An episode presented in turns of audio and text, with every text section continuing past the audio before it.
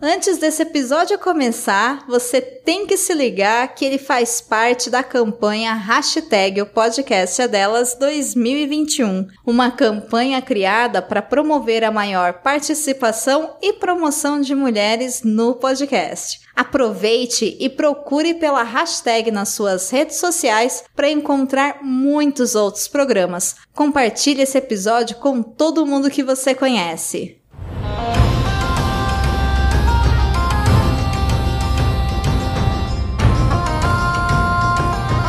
Historicidade, o programa de entrevistas do Fronteiras no Tempo. Um podcast de história.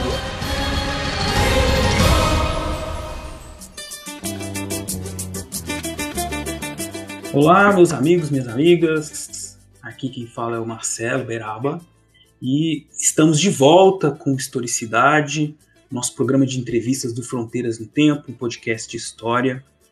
Hoje nós vamos conversar sobre um assunto muito importante para a nossa vida profissional, para o nosso trabalho. Né? Vocês estão ouvindo sempre o Fronteiras, o Historicidade, sempre está falando de história, dos historiadores. E tem uma questão, uma das questões que é, fundament, que, que, que é fundamental assim, no nosso trabalho, que é o ensino, né? o nosso trabalho como professores.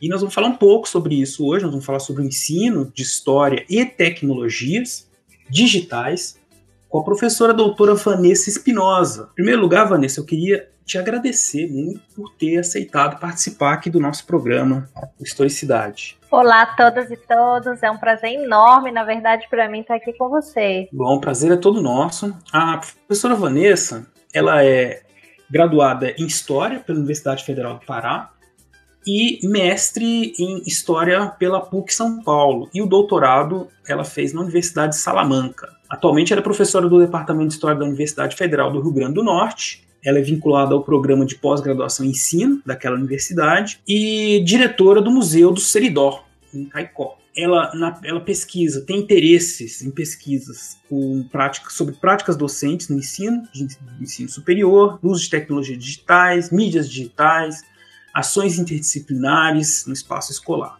E ela orienta também trabalhos na área de ensino de história e no uso de mídias digitais. Então, a Vanessa né, é uma pesquisadora de, do, do ensino, né? ela é aquilo que, que a gente fala, ela faz uma coisa que, que todos nós fazemos, mas que a gente fala pouco, que é a coisa de falamos pouco aqui, pelo menos no podcast, infelizmente a gente falou pouco sobre isso, que é sobre a figura do professor pesquisador, né? Somos professores, formamos professores, somos pesquisadores também estamos sempre preocupados com o ensino, né? O ensino faz parte, essa preocupação faz parte de muitos, é, muitos momentos do nosso nossa atividade profissional. E eu queria antes de a gente começar a falar especificamente do tema história e, e ensino de história e tecnologias digitais, eu queria Vanessa que você falasse um pouquinho da sua trajetória como pesquisadora. Então, Marcelo, toda a minha vida é, acadêmica formal, vamos dizer assim, sem prática docente, ela estava ali ligada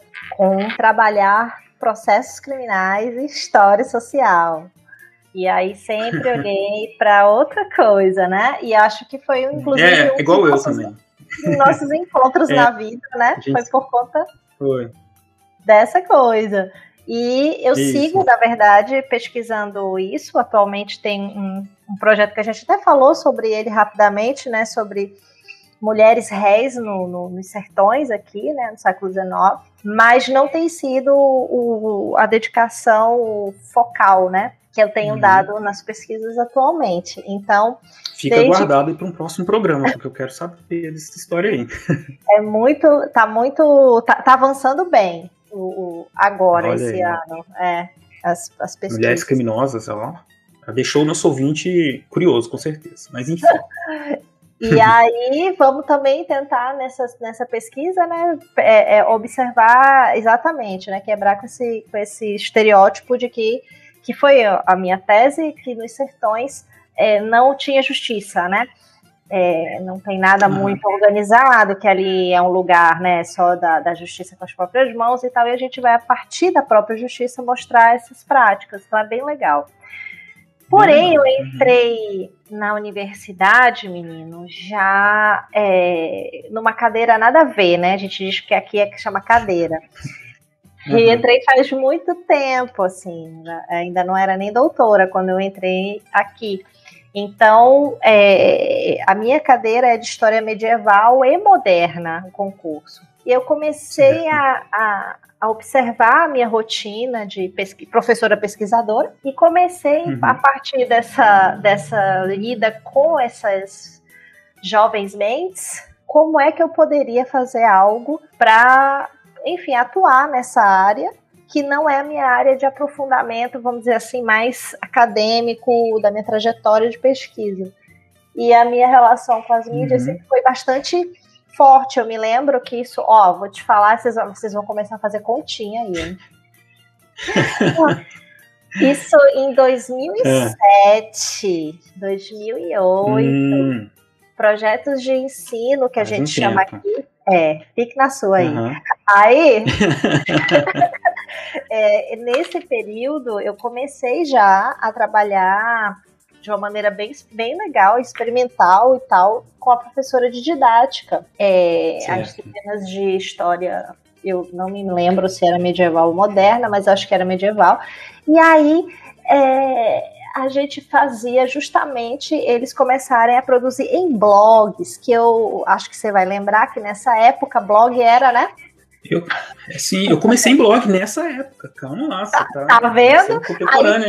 eu tive um blog em 2006, cara. 2006. Todo é. mundo nesse podcast, nesse momento, está se entregando. Desculpa. Todo mundo entregando, a meia idade, né? É, então a gente, é, é. eu lembro dessa coisa do blog. É, Facebook não tinha tanta força, não existia uhum. WhatsApp, né? A gente, a gente quando tinha não. pacote de, de, de, de dados, a gente tinha para conseguir é, ligar muitas horas e ter bastante chance de SMS, que era quase um, é cheque, né? Era isso, era isso.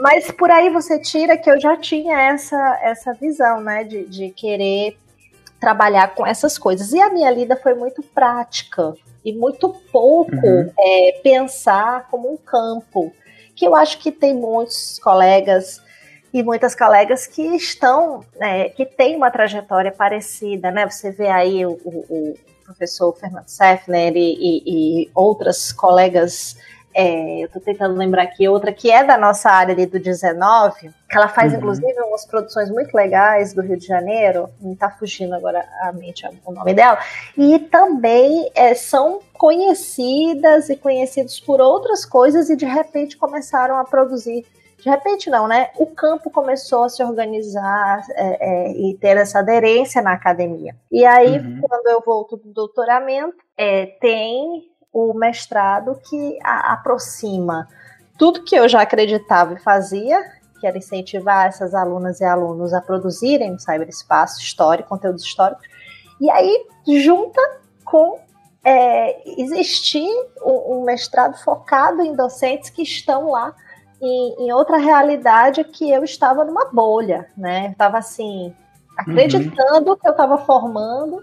Hoje eu vejo que era um letramento digital, um letramento histórico digital que eu estava é. oportunizando, né? uhum. né? Só que, tipo, eu não tinha, não tinha esses nomes, não tinha traduções, assim, eu não me lembro de nada disso de maneira sistemática, assim. Então, foi por isso que esse essa, o campo, né, de, de, vamos pensar no, num campo dentro do, do, do pensar, do, do, pensar e produzir história, é, do ensino foi, foi se tornando como um casamento perfeito. Entendi. É, o, nesse momento, é, é engraçado que você comentou isso, eu fui lembrando também da minha própria trajetória, né, porque a gente tem uma trajetória de pesquisa, uma pesquisa assim é, que a gente foi desenvolvendo durante os anos de graduação, pós-graduação, trabalho com fontes e tudo, né? E tem esse, como eu disse no começo do programa, esse lado do nosso trabalho que é do ensino. Nós formamos professores, nós damos aula, né? E, e essas preocupações vão levando a gente a outras indagações, né? E aí se forma tem essa, essa perspectiva né, do, do professor pesquisador que está então pro, problematizando, pensando é, questões que é, vão é, fazer, vão ajudar, vão é, promover né, um aprendizado melhor, vão promover é, uma utilização melhor da, das ferramentas que a gente tem à disposição. E essa questão do, das tecnologias digitais, ela vem só crescendo. Hoje em dia, os ouvintes ouvem falar muito né, em aulas, é, é web aulas e tudo pela, uhum. pela rede, né? É, mas é uma questão que, que, que não, não, não, é pensada de, de, agora, né? A gente já está há algum tempo discutindo essas questões, tentando se aproximar. É claro que é muito difícil, né? E, porque, principalmente se a gente for falar de tecnologia, tecnologia digital, ensino no Brasil, considerando a quantidade de, de, problemas que nós temos com o ensino no Brasil, né? As desigual, grandes desigualdades que nós temos, né? Então, como é que você lida então, com essas isso questões? Aí, isso aí é importante, sabe? Que a gente está falando assim rapidamente dessa questão de como esse, como foi esse encontro, né? Do, do uhum. estudar ensino de história e, e, isso é novo no país e a, o Prof História é bastante novo, né? Então uhum. você tem aí uma série de coisas. Só que, para além disso, quem está dentro do foco história, ensino de história e uso de mídias digitais e trabalho com as tecnologias também é outra coisa assim que a aderência ela não é plena, ela não é tão uhum. fácil, sabe? E Sim. é muito bonito ver, assim, no caso da, do Prof. História, quando eles Só para vão... ouvinte saber, o Prof. História, é, desculpe interromper, o ouvinte saber, o Prof. História é o mestrado profissionalizante em ensino de História. Mestrado profissional, que aí tem uma diferença... Desculpe, profissional, desculpe. Passada daqui a pouco. O mestrado profissional em História, ele traz uma experiência é, muito interessante, porque eu uhum. peguei a linha, que é justamente uma linha que vai trabalhar com difusão do conhecimento. É, uhum. E a, a, disciplina, eu não gosto muito da palavra disciplina, mas enfim, negócio meio, né, oitocentista, é. um negócio é. meio, meio disciplinar, assim, de botar a coisa. Uhum. Mas enfim, esse componente que é o componente curricular. Né, melhor? Hum, esse, melhor, esse, claro. Esse componente, ele é, se chama justamente Tecnologias da Comunicação e da Informação em ensino de História. E aí é, foi uma oportunidade muito, muito significativa para mim, porque eu pude começar a observar, montar como eu vou estruturar todo, essa, todo esse saber que existiu e segue existindo no chão da escola, que aí universidade também é chão da escola, né? E uhum. eu seguir com, essa, com essas práticas e aliar com é, bases é, de, de reflexão é, metodológica e teórica para essas pessoas. Que, quem é que pode fazer esse mestrado profissional? É, tem que ser docente em, em atividade, uhum. no ensino público ou privado. Eu. Então, é, quando você entra ali e, e você vai propor a, a, a, componente, é muito interessante, porque é, você tem ali colegas que estão há 20 anos dando aula, que estão há uhum. 15, assim como pega alguém que está há 3 anos só, né, que é muito mais jovem é, então, essas, essas pessoas que optam ou caem de. Poucos cairão de paraquedas, mas quando caem, uhum. é muito legal, porque eles é, e elas podem chegar com uma certa resistência, que é também Entendi. uma resistência que existe na academia, relacionar é, tecnologias, é, mídias digitais ensino, sabe? E aí uhum. tudo que você propõe saindo do escopo do clássico, que se assemelha muito ao ensino bancário, universitário, ou o que a, a Isabel Barca chama de, de é, aula colóquio ou aula conferência, o que sai uhum. desse escopo aí, você está inventando. Então, veja, é uma resistência no geral, é muito de vários caminhos. Tanto é que, para começar, tive, eu tive mais aproximação com o departamento de educação. Foi quando Nossa. eu comecei a estar na base, chama Com Base, inclusive, da UFRN, uhum. e foi quando eu comecei a me aproximar de leituras que eu acho que foram, assim, o divisor de águas para mim, que era justamente trabalhando mídia, comunicação, educação, hum. trabalhando essas categorias, pensando sobre isso. Entendi. E pensando em desigualdade, que foi o que você falou. Lógico.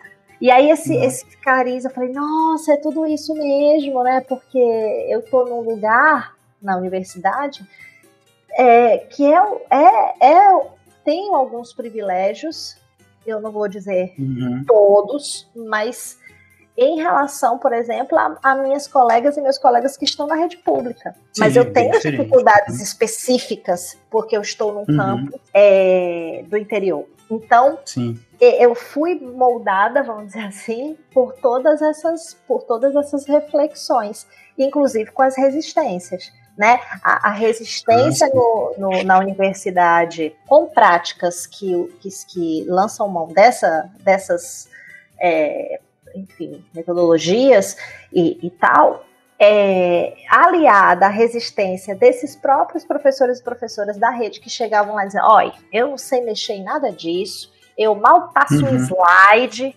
como se uhum. eu fosse propor praticamente um mini curso, porque acho que as pessoas quando uhum. chegavam lá diziam assim, agora vai. Agora eu vou fazer uhum. essa, essa, esse componente aqui, eu vou aprender a mexer sei lá, meu, eu não, não sei nem. Vai virar especialista em informática. Em, em, mídias de várias coisas. Mídias. É, ou então isso que você falou da informática, tipo, ai, tá, tá dando um bug aqui. Muito. Uhum, né? É. Então, assim, tá uhum. dando um bug aqui. ai, chama a Vanessa, tipo assim, né? Não. Você fala mais clássico, manda ligar e desligar o computador que volta. Que dá certo. Ainda mais você que deve ter prática com o Windows, que eu chamo carinhosamente de Windows, porque, né, eu meu negócio é Linux. Eu sou da, do Linux. Né?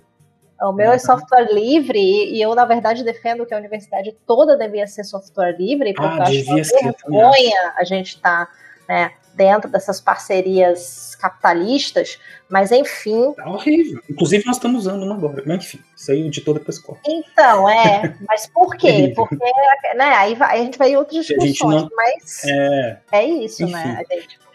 E você sabe que é isso que você falou é interessante pro, pro. Talvez o ouvinte não tenha dimensão disso, que é o que? A gente faz há muitos anos já no campo da história, de sim de história especificamente, tem buscado formas inovações metodológicas para o ensino, né? Então todo mundo aqui passou por um tipo de escola diferente, dependendo da idade que você tem, que você está ouvindo.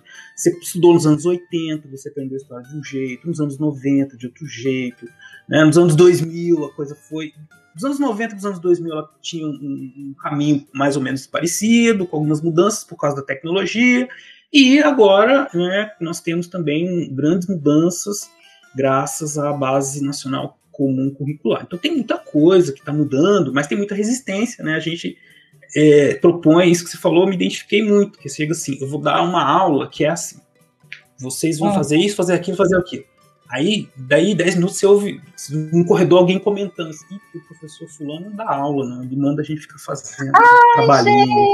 Gente, isso é, tão, isso é um clássico. Isso é um clássico da minha vida. Eles querem, que, eles querem uma aula que você fique falando, falando sem parar, né? Então, mas eu vou te dar uma palavra aqui, entendeu? De para você, quem tá ouvindo a gente, de um momento de sabedoria de quem já tá aí sofrendo com isso há década. É, hum. Não percam as esperanças. Por quê?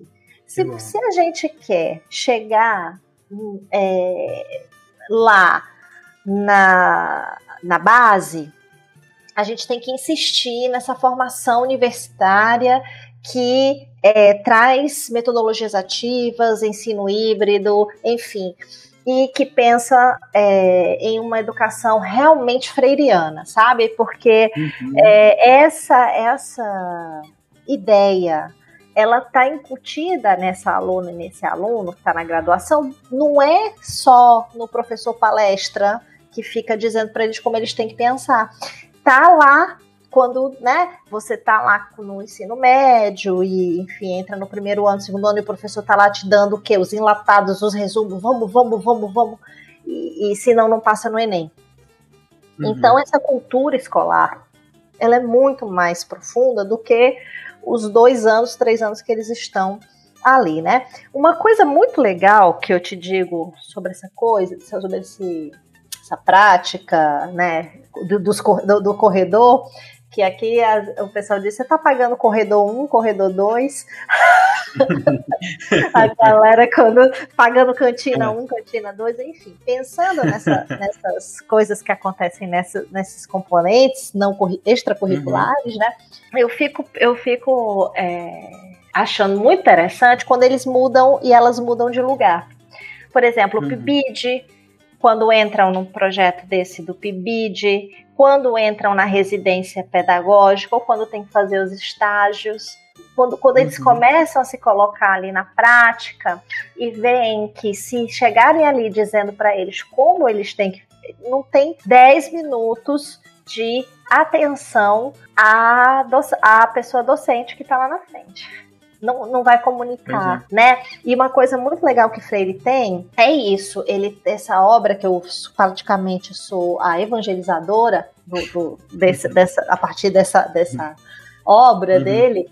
É, que, é, que aprendi nessa, nesse Combase, inclusive, é comunicação extensão. Sim. Essa obra é exata, a essência, inclusive do capítulo que tem o mesmo nome do livro, é que não existe forma de a gente comunicar é, sem uma relação horizontal. E não tem como educar se não pensar que tem que haver uma comunicação. Então, educação uhum. é comunicação. Eu não tenho como estar lá no, no, alto do monte para falar com alguém que está lá no chão. Assim, não vai haver comunicação. Então, uhum. essa, essa crença, já que a gente está falando da palavra-chave evangelização, é o foco é, é, que é baseado, obviamente, ele escreve isso também baseado na, na expertise dele, na experiência também. Então a gente, a gente é, meio que tem que seguir fazendo um trabalho de convencimento e quando eles, eles e elas mudam de lugar, eles percebem e elas percebem que para fazer um ensino é, híbrido ou para fazer uma ter uma metodologia ativa é preciso uma trabalheira antes que ninguém está vendo, né, né, Marcelo? Uhum.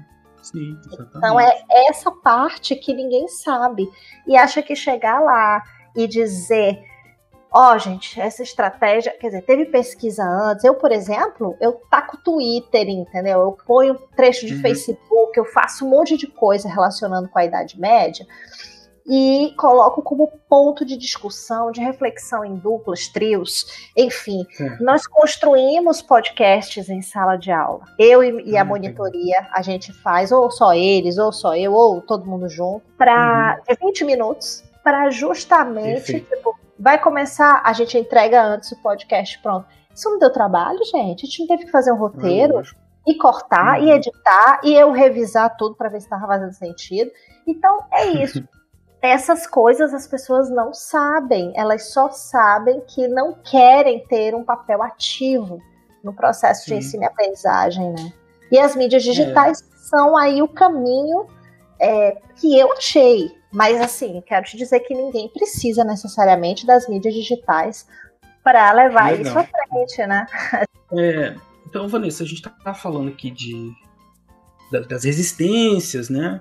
Mas exatamente o que que nós, o que que, como é que você, como que é a sua prática? Né? Como é que você desenvolve essa prática de ensino, de pesquisa, né? na formação docente, fo focada na questão tecnológica? Aqui a gente está é, fazendo projetos de ensino e também de pesquisa. O projeto de ensino é aquele que dá direito, vamos dizer assim, a você ter uma equipe de monitoria. Então, eu estou sempre certo. colocando esses projetos em é, no circuito aí da pró-reitoria, né, para a gente conseguir investimentos. E aí esse investimento uhum. vem normalmente com essas pessoas, né, é, alunas e alunos bolsistas. Qual que é a tônica disso? Trazer para o ensino é, de história, no caso medieval, é, metodologias é, e práticas de produção de conteúdo histórico nas redes. Então, é Sim. é muito. É, antes do ensino remoto, né? a gente fazia esse trabalho. E é muito interessante, que é ali que a gente aprende muito também, quando a gente perde essa, esse lugar de sapiência, que na verdade eu nunca uhum. tive, mas enfim, você acaba se abrindo e aprendendo muito com essas graduandas e graduandos, sabes? Então, uhum. qual que é o projeto? Você é, chega lá na, na minha no componente, e aí você vai ter que propor com uma equipe de duas pessoas no máximo, ou três, é, um, um, produto que a gente chama de produto virtual. Aí eles começam a produzir é, um projeto, escolhendo qual é, é a plataforma, qual é o público-alvo com quem eles querem falar, quais são os objetivos deles naquele, naquele produto que eles estão lançando. É bem mercadológico esse negócio de produto, sabe? Depois eu vou tentar mudar esse nome. mas é o, pro, o produto uhum. virtual que eles criam ao longo de todo o semestre. E aí é, uhum. eles escolhem, enfim, redes sociais, em sua maioria, ou não, não redes sociais clássicas, né? Por exemplo, eu já tive é, equipes que resolveram produzir conteúdo de história medieval no Twitter, na época que era só realmente poucos caracteres, né? Então eu achava uhum. aquilo, nossa, como vocês vão conseguir fazer algo tão fenomenal, difícil. Né? E uhum. aí também uhum. já tive é, outras que gostava de escrever, queria escrever livros, queria escrever. E aí é, fez no Wattpad um, os contos de Mira, que é justamente ela hum. se propôs a, durante o semestre, a cada unidade, produzir um conto como resultado da aprendizagem dela. Veja. Então, é, essas, essas coisas são muito excitantes para você que é docente. né? E eu fico uhum. imaginando como não é desafiador e também excitante para aquela pessoa que sempre quis fazer alguma coisa e nunca teve esse espaço tão claro de atuação Sim. na academia. E aí, das duas, uma, né? Ou dá ódio e pânico, ou adoram e abraçam o projeto da produção virtual. Entendi. Então é isso, o produto traz essa, esse, esse, semestre, no meu caso eu dou dois semestres seguidos, então eles ficam um ano produzindo conteúdos nas redes sociais. Eu tenho um para te dizer aqui, agora lembrei, é, sempre falo dela, porque é maravilhoso, que chama Medievo Irônico. Medievo Underline hum. Irônico é, no Instagram. E ela Legal. fez memes. Então, assim, veja, ela escolheu a linguagem dos memes para mostrar uhum. o que ela tinha aprendido naquele semestre. Então, cada semana ela fazia dois memes, um meme. E ao final do semestre a gente tinha ali um monte de memes com legendas cientificamente construídas. Quer dizer, ela escrevia, uhum a gente revisava. Aí ela reescrevia, a gente revisava. aí todas as, as, iconografias com referência, tudo que ela leu tinha que estar referenciado, dicas de leitura, para saber mais, de uma maneira que convergisse com aquele ambiente é, é, é, virtual social, mas que não deixasse de ter o rigor científico. Então, essa, essa tem sido a grande sacada que eu tenho estimulado elas e eles a produzirem no que seria o universo da graduação em História. A gente pode visualizar mesmo o, contraste que isso traz com uma forma de ensino mais tradicional, baseada naquela absorção de conteúdos, da leitura e depois da transformação na criação de um produto, né? Botar as uhum. aspas aí, é, uhum. escrito só, né? Então, quer dizer, é possível você produzir é, e mostrar, colocar, é, divulgar o conhecimento de, por, outras, por outras formas, utilizando as plataformas digitais. Né? Isso, as mídias digitais a gente acaba usando porque quando eles e elas saem do lugar de consumidores porque é uhum. aí é mercadológico mesmo, né? As redes sociais estão feitas como ambientes para você ficar lá muito tempo, né? Num, tipo um buraco uhum. negro virtual. Então, quando a gente coloca elas e eles para produzirem, pensando pensando em quem eles querem atingir, é, pensando que são responsáveis por um conteúdo de história, que dá trabalho pesquisar a imagem, referenciar, que não pode jogar conteúdo de qualquer jeito na internet, você já está dando um letramento é, é, digital para eles, por um lado, de cidadania, de uso do uhum. espaço, entendeu? Virtual. Então, são as duas coisas que a gente tenta fazer aí com essas ações é, no espaço universitário, no ensino de história. É, existem uma série de desafios no ensino de maneira geral, no ensino de história específico, né? É, especialmente que a gente vive hoje em dia um momento em que a história está sendo debatida em muitos espaços uhum. fora do espaço escolar, né? Então, quando a gente está falando de, do trabalho da professora Vanessa, da, das pesquisas que ela desenvolve, nós estamos falando da formação de profissionais que vão atuar é, nas, no ensino das gerações futuras, né? E, e com muita responsabilidade para é, lidar e sintetizar tudo isso e provocar um ensino que seja inovador, que seja que provoque uma mudança, né, de fato, um ensino transformador e não só uma coisa repetitiva que ela, a, a Vanessa citou, é do conhecimento bancário, aquela coisa de você juntar um monte de conhecimento sem, sem saber muito para que serve, né?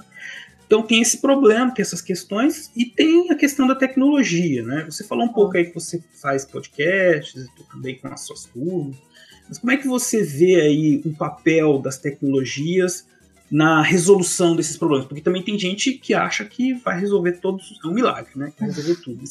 Como é que você vê aí o papel da, da tecnologia para resolver tudo isso? Tem os dois extremos, né, Marcelo? Tem o, uhum. a, a, o povo que descrença total, e, e, por exemplo, agora no ensino remoto deve estar usando porque é o jeito, né? Uhum. E tem o povo que faz malabarismos por, com é, o que eu chamo de. Eu chamo, não, não, não sou eu que chamo, enfim, tem obra que fala sobre isso, enfim, uso alta tecnologia, eu não, alguém usa alta tecnologia e acha que isso vai também é, salvar o, o mundo, né? E aí, como é que a gente resolve isso? É com a educação.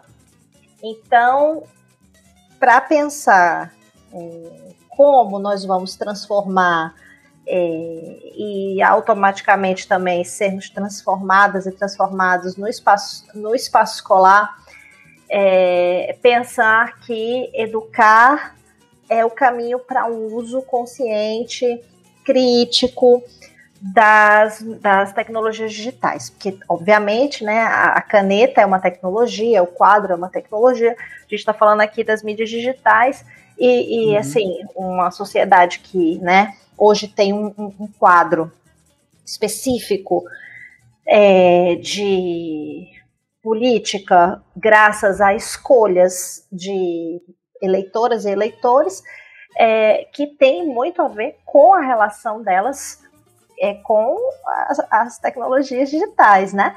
Então, uhum. é, o papel do ensino de história, eu acho sim, muito importante que professoras e professores estejam nesse fronte diário, é, tendo aí sempre a consciência de que falar de ditadura, falar de coisas é, que tem a ver com tolerância e intolerância religiosa, é, de respeito à diversidade em várias facetas, é, e essa, essa miscelânea de coisas poderia estar na minha aula de medieval até quem está trabalhando o que nós chamamos aqui é, de uma maneira bem tradicional de história contemporânea, né? Então, estou uhum, falando assim que é, qualquer tema que nós usemos no espaço escolar, se você explica, trabalha, é, interage com essas com essas jovens e esses jovens é, usando o, o cyberespaço, tem muito mais chance de você estar tá forjando ali pessoas com um olhar mais é, crítico e, e, muito menos fácil cair numa fake news, é, ou seja, uma educação para a cidadania, do que se você se recusar totalmente a usar é, as mídias digitais né? Então você usa como uma ferramenta, mas você também usa é, essas plataformas como um caminho para a criticidade. E, o, e a docente e o docente de história né, são aí perfeitos para esse, esse processo. Por isso que ensino de história e, e uso de, de mídias digitais é para mim é tão fulcral pensar e atualmente mais ainda. Perfeito, porque os alunos, as, as pessoas hoje estão com uma, um computador nas mãos, né, que são os aparelhos, os smartphones, é, e se a gente pensar que a escola, o espaço da escola, não vai, vai ignorar isso, né, a gente vai estar tá perdendo um sentido, né? As pessoas não vão conseguir elas vão usar a tecnologia, não vão refletir sobre ela. Nosso papel também uhum. fazer elas refletirem. Olha, para que, que serve esse, esses meios de comunicação, a tecnologia, os, os, os, celulares, a internet, né? Então é também parte do processo. Nós também temos que trabalhar e refletir sobre isso daí. É, e com muitas dificuldades, né? Você já falou aí, mas enfim, é, é, com bastante trabalho a gente vai, vai conseguindo chegar em algum lugar de, de transformação. Bom, mas é, aqui a gente é, falou sobre diversos assuntos que relacionam o ensino de história, as tecnologias digitais, mas infelizmente nós estamos caminhando para o final da nossa conversa. Meu né? Deus, como passa queria... rápido, Marcelo! Passa super rápido, né? muito rápido, infelizmente. Mas é só para deixar o nosso ouvinte com um gostinho aí de saber, um pouco, querer saber um pouco mais, né? Eu vou pedir para a Vanessa para você fazer uns suas considerações finais, comentar assim alguma coisa que você acha importante a gente falar aqui para finalizar a nossa conversa. É, retomar duas coisas para a gente é, fixar aqui o canal A Cruzada Evangelística em prol das mídias digitais e de história. Combate é, pela história.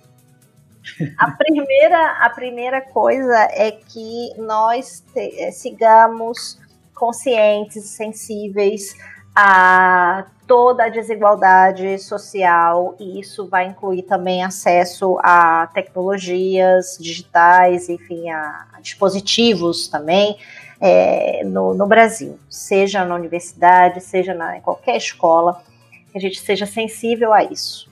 Isso, isso posto, é, a segunda, a segunda grande é, reflexão, assim, com essa experiência e o que eu tenho é, pesquisado e, e publicado, é que a gente perca o medo de, de deixar que essas alunas e esses alunos é, apareçam, brilhem, nos ensinem. É, a gente não vai dar conta de tudo e o saber que essas pessoas é, discentes trazem para nós é incrível. Hoje eu sou praticamente a ninja do Canva, porque eu aprendi com um aluno meu, né? É, eu não sabia que existia. Então, veja, essa, essa beleza de a gente se abrir para o desconhecido nos fará também é, é, profissionais melhores. Que a gente não tenha medo de, de, de se relacionar com essas coisas tá bom? Tá ótimo. Assina embaixo e gostei muito de, de conhecer suas, suas experiências, suas reflexões. Eu é, fico feliz, é, a gente fica feliz quando encontra né, uma pessoa assim que a gente concorda com tudo.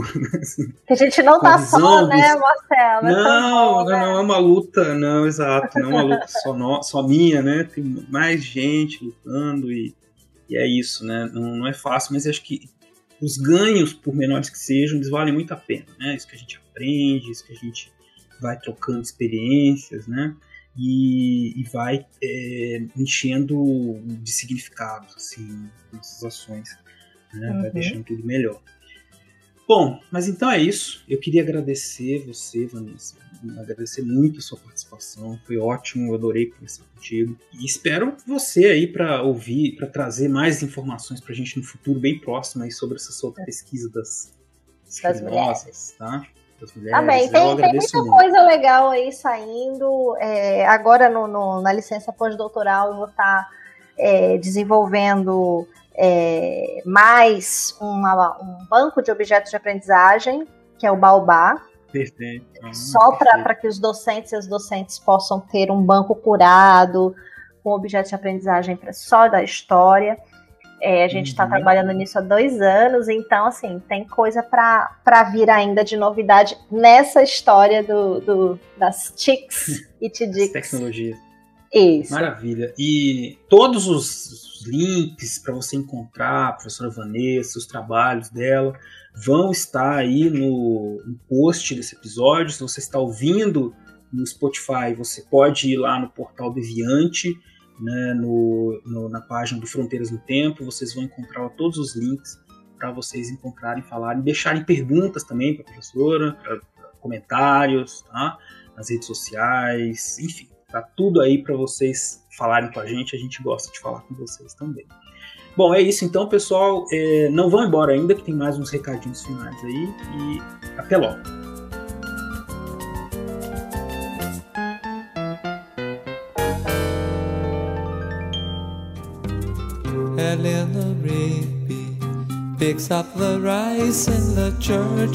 Estamos aqui na etapa final, na parte final do Historicidade, na qual a gente faz, comenta um pouco do que você ouviu e dá uns recadinhos, não é mesmo, Beraba? Isso aí, cara. E, Beraba, é, hoje o, o, assunto com a Vanessa Espinosa, brilhante entrevista conduzida por você, convidada também sensacional. No, e esse podcast também faz parte da campanha O Podcast é Delas 2021. A gente vem participando há três anos dessa campanha, a gente incentiva muito que pesquisadoras, mulheres de qualquer área, de todas as áreas, possam também entrar nesta mídia tão maravilhosa que nos encanta aí há alguns anos, há seis anos que nós fazemos esses programas. E o assunto principal foi sobre história e ensino, correto? E o que, que se destacaria como ponto central da entrevista de vocês? Bom, o ouvinte pode perceber, quando a gente fala, a gente tem o gancho ali da história é, ensino de história e tecnologias digitais, né? E aí é, o ouvinte pode ter ficado né, com a pulga atrás do olho, qual a relação entre elas? O que, que acontece? Vocês puderam perceber que a gente, que nós historiadores, historiadoras, professores, professoras, estamos muito atentos ao fato de que a gente aprende história em todo lugar, não só né, na sala de aula e que os professores de história que nós formamos têm que saber lidar com as tecnologias digitais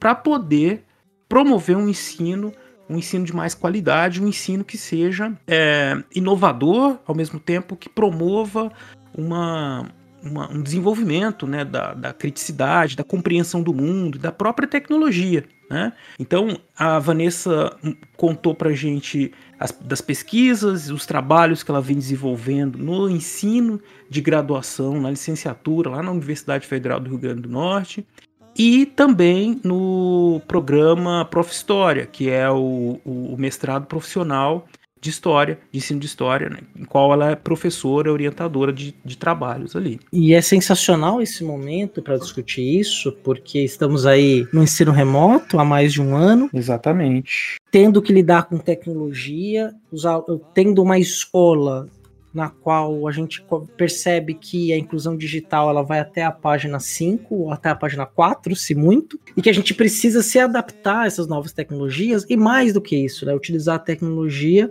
a fim de desenvolver o pensamento histórico, né, que é o principal objetivo do ensino de história, né, desenvolver a forma como a história é pensada, a consciência histórica e o fazer história né, é um dos principais objetivos que a gente tem quando nós vamos à sala de aula, não é mesmo? Exatamente. E aí vocês puderam, como eu disse no começo do programa, observar mais essa faceta do trabalho dos professores, professoras, historiadores e historiadoras, que é o de trabalhar com pensa, trabalhar e pensar o ensino. Não é só ensinar, a gente ensina, pensa sobre isso, pensa na formação dos futuros professores de história, como eles vão atuar nesse mundo que, que, é, que é conectado, né, que é em que a tecnologia digital está presente a todo momento e como é que isso vai impactar na maneira como a gente pensa o mundo e age no mundo. Afinal de contas, nós queremos formar pessoas, professores que vão ajudar as pessoas a se libertarem dos grilhões, né, do, do, do, mundo objetivo, que elas consigam pensar e, e, usar a tecnologia de maneira consciente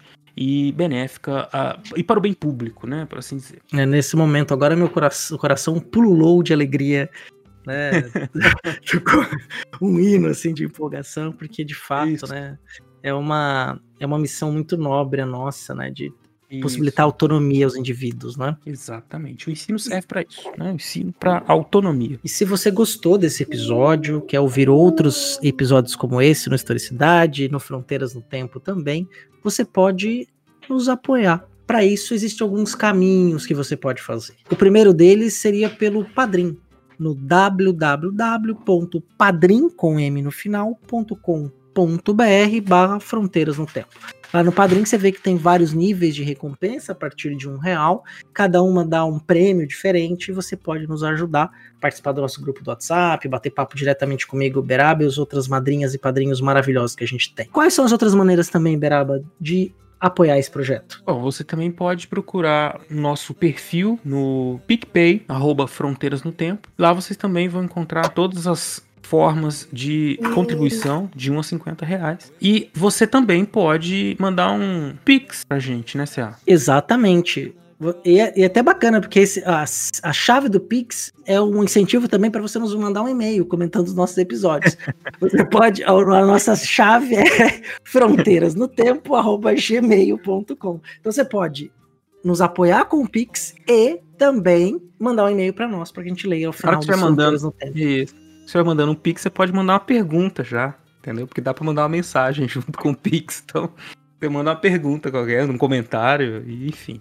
Mas é, brincadeiras à parte, é uma, uma forma de ajudar o nosso projeto a continuar crescendo. Com certeza. Demais, né? Então, se você quiser entrar em contato, já sabe, fronteirasnotempo.gmail.com. Pode lá nos seguir no Instagram, o Fronteiras no Tempo, ou o arroba Fronte no Tempo no Twitter, e a nossa fanpage no Facebook também é Fronteiras no Tempo, facebook.com.br ou .com barra Fronteiras no Tempo. Então siga-nos em todas as redes sociais, interaja conosco, porque a gente aprende e cresce muito nessa interação, que a tecnologia possibilita isso. Então, bora bater um papo com a gente. Muito obrigado por você que esteve até aqui e um abraço. Grande abraço, até daqui 15 dias, Beraba. Um abraço, até.